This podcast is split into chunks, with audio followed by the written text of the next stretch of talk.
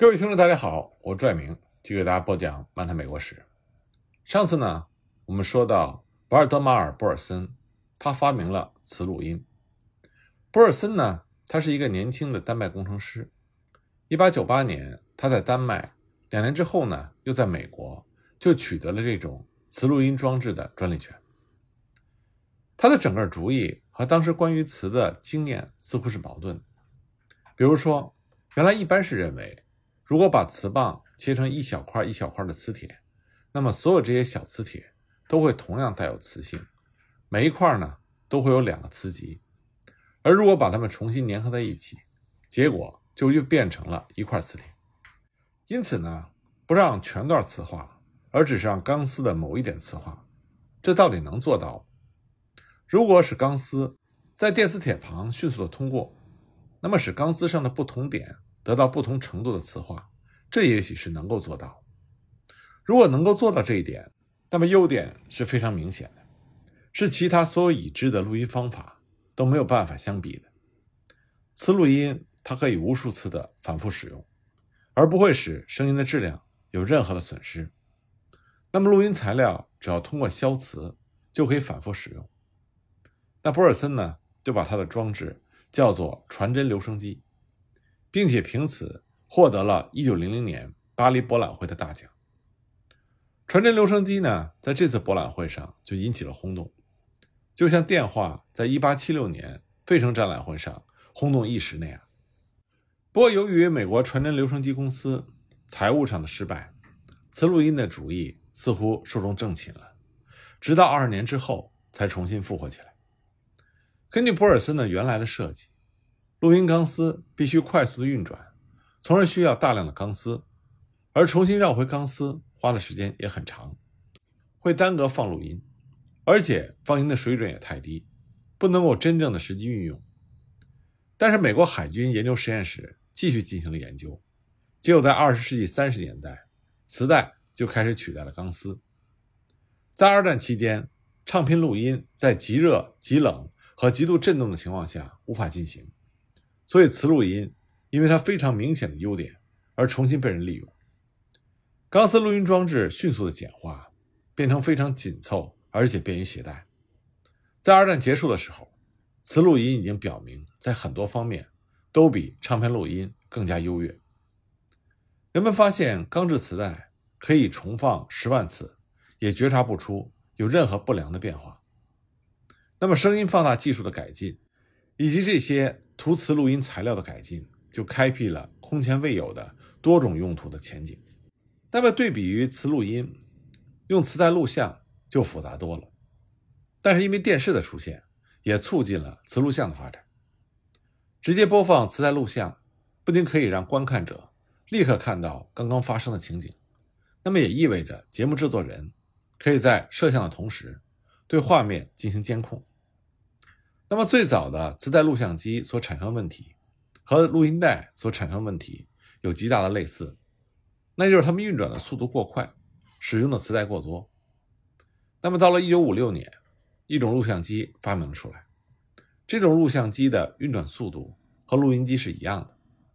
第二年呢，第一台实用的录像机由美国无线电公司和阿姆佩克斯磁带录像机公司制造出来。并且普遍投入使用。虽然它放出来的图像清晰，但是整套录像设备却是非常的笨重不堪。直到二十世纪六十年代中期，经过改进的螺旋形扫描录像机，虽然图像不那么清晰，但是呢，这是一种可以到处携带的轻便的录像机器。到了二十世纪六十年代，即时重放已经变成了非常平常的事情。美国人在观看体育比赛的时候，可以随节目制作人的意看到重放任何次数的任何的瞬间镜头。而随着无线电的出现，美国人每年都可以注意收听时代广场上辞旧迎新的热闹场面。录像机的家庭化，更是让美国的消费者有机会去随意的重新体验他个人所经历过的任何时刻，把家庭生日聚会、感恩节、圣诞节聚会。和以往的这类聚会的印象相比较，不再是光凭记忆了。录像机让记忆似乎变成了多余的东西。那么很快，摄影术又迎来了一个新的变化，因为之前的摄影术呢，虽然大家可以拍照，但是拍出来的照片会是什么样子的，这在洗印出来之前是一个谜团，所以人们总是会把同样的镜头多拍几张，以便总会有那么一张拍得令人满意。一九四七年的时候，新英格兰就出了一个非常机灵的发明家，他的名字叫做埃德温·兰德。他发明了他称之为一种在曝光之后立刻就可以得到一张成品照片的照相机。他所制造的这种叫做北极星牌的照相机，提供了一种新的一步法。用这种照相机摄影的人和其他任何的美术家一样，能够同时观察到对象和看到他的对象的写真。一九七二年五月，北极星公司宣布发明了一种在曝光后两秒钟之内。就立即得到一张照片的照相机。那么，让经验能够及时再现的这些新技术，就改变了人们的生活，也对人类的思想意识产生了重大的影响。照相机和留声机，它可以立刻增加人的知识和扩大经验，这点是非常容易看到的。但是从长远来看，使经验变得可以再现的这些机器和其他的机器，事实上，它会冲淡经验，钝化知觉。降低激情，但这一点它属于长期效应，在短期之内是很难加以预见。当一种经验大众化、民主化之后，不管它怎么丰富，也不管它在技术上多么先进，它都会变得贫乏，这是不可避免的。丰富生活的那些手段，一旦人人都可以轻易的得到，就会因为这种原因变得非常乏味。不再是那么激动人心了。这不仅仅是美国进入到现代化文明之后产生问题，也是整个人类进入到现代化工业文明之后所产生的问题。我们人类文明在追求技术进步的时候，往往关注于这种技术进步所给我们带来的结果，因为这种结果会在短期之内给我们人类带来满足感和成就感。但我们经常忽略的是，真正对我们人类文明长远的发展。产生重要意义的，是我们追求技术进步的那个过程和手段。但是，技术进步的短期成果，往往会让我们忽视这个过程。而当技术进步的成果变成大众化、平淡化的时候，我们追求技术进步的过程的记忆就更加被淡化了。所以，我们人类文明向前推进的精华，并不是在于拥有什么，而是在于探求什么，并不是在于我们得到什么。而在于我们经历了什么。每一次技术进步，我们得到的成果，只能代表我们现在处于什么的位置。而对于我们将来能够提高到什么样的位置，这恰恰是决定于我们追求技术进步的过程，而不是我们已经取得的成果。那么，人类进入到现代化文明所产生的，像电影、电视、留声机、录音机，这些呢，都是为了经验再现所发明的装备。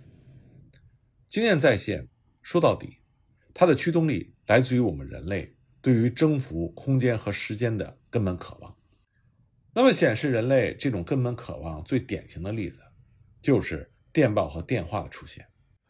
在美国内战之前呢，摩尔斯电报就已经加速了商业的步伐。战后呢，它更是快速地传递了信息，经常可以在事情发生一天之内就把新闻发送给报社。一八七六年。也就是亚历山大·贝尔获得他的第一个电话专利权的那一年，贝尔的电话机在费城百年纪念展览会上展出了。当时电话还只是一种非常新奇的东西，但仅仅过了两年，第一部电话机就已经在海斯总统的白宫里出现了。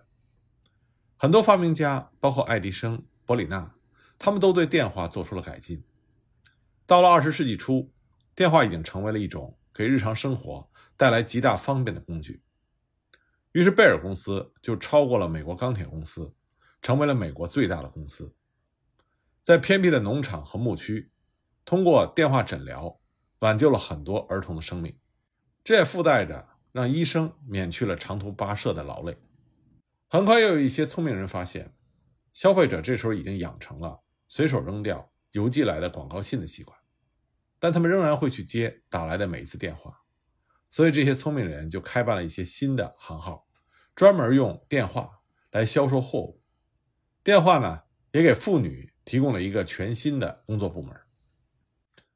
到了艾森豪威尔总统的时候，很少有哪一个美国家庭不是一伸手就用上电话的。美国拥有的电话机占当时全世界电话机总数的一半以上。到了1972年，美国每天要进行五亿次电话通话。那么，在所有的这些新发明的电器设备里，真正的革命性的产物，那还是电视，因为电视所带来的是一场翻天覆地的革命。电视所创造的是一个同时发生的经验，它创造了甚至比无线电听众更为广大、更为普遍的不知名的观众。但是，电视实际上也是创造了一种新的隔离。那么，在说电视之前呢，我们先要说说无线电。早在二十世纪二十年代，年轻的戴维·沙诺夫就曾经想使他在美国无线电公司的同事们相信无线电在全美国。有着广阔的前途，但他的说服工作遇到了困难，因为无线电和之前的商业通信有着很根本的差别。之前的商业通信呢，都是按照规定的路线把信件发送给不知名的收信人，但是无线电却完全不知道接收信息的人在哪里。我们不得不承认，沙诺夫的想象力是飞跃性的，他已经在想象中。出现了一个大众化、平民化、民主化的不知名的收信人的广阔世界。他非常预见性的认识到无线电这种通信方法的优点。一九一二年四月，沙诺夫正在纽约沃纳梅克公司设立的作为一种宣传手段，与其费城分店保持联系的无线电台上进行操作。这个时候，他无意中就收到了这样的无线电报：泰坦尼克号轮船撞上冰山。正在迅速下沉，那么沙诺夫就立刻和另外一艘轮船建立了联系。这艘船也报告说，泰坦尼克号已经沉没，一些幸存者已经打捞了上来。那么，尽管当时的美国总统塔夫托命令所有的电台保持沉默，但是这个二十一岁的沙诺夫仍然在他的岗位上坚持了七十二小时，把幸存者的名字全部记录了下来，而这些名字和沙诺夫一起。成为了报纸上的头条新闻。五年之后，当沙诺夫正在为马可尼公司服务的时候，他就极力主张推销一种简单的无线电百音盒。他当时就说，他的计划呢将会让无线电和钢琴或者留声机一样成为一种家庭设备。一九二零年，他提出了一项以每只七十五美金的代价生产这种无线电百音盒的计划，并且预言三年之内。至少有一百万个家庭将会购买这种百音盒。同时，他也提出在杂志上刊登销售广告，并且提前一个月预告广播节目，用这样的方法来赚钱。当时他生产一百万台收音机的乐观计划，证明还是保守的。无线电将作为一门新兴的产业开办起来。它不仅改变了广告界和新闻报道，而且也让美国的娱乐界面貌一新。到了一九三零年，广告客户每年在无线电上要花去六千万美金。十年之后，这个数字增加了十倍。一九二零年，匹兹堡的 KDKA 电台获得了第一份商业广播许可证。三十年之后，美国全国有了两千多家电台，七千五百多万台收音机。二战前，收音机的产量一年已经达到了一千万台。到了一九六零年。美国全国平均每家拥有三台收音机。那么，在收音机之后，电视呢，则进一步开辟了又一个广阔的世界。它不只是增加了新闻和娱乐的来源，它事实上还扩大了经验。在电视机旁看电视的人，可以完全直接的看到和听到正在发生的事情。及时性是非常重要的事如果你拍一张照片，你得等着照片冲洗出来。如果你买一张留声机的唱片，你事先已经知道它好不好听。可是，在你看电视的时候，可以分享事件本身的悬念。这种新的远距离的经验，就改变了美国人的生活。而这种剧烈程度，超过了除汽车以外任何其他现代的发明。从表面上来看呢，电视仅仅是电影、留声机技术和无线电技术的结合。但实际上电视它意味着更多的东西，它意味着人类有了一种新的方法，大规模的产生瞬间的，供分散的没有界限的，可能是极其普遍的观众共同消费，正像五百年前的印刷机可以使知识民主化一样，电视机呢可以让经验民主化、大众化、普及化，而且附带着就改变了它所分享的东西的性质。但是电视它也让人们之间产生了隔离带。以前呢，分享经验的愿望曾经吸引人们走出家庭而聚会在一起，但是电视却在人们分享经验的时候，不知不觉地把人们分隔开来。虽然通过电视来给予经验普遍化、大众化和民主化，让人们比过去显得更为平等了，但与此同时，它也让人类个体之间比过去更为分隔。电视隔离是用扩大美国人每个人经验的同样的方式，把美国个人禁锢了起来。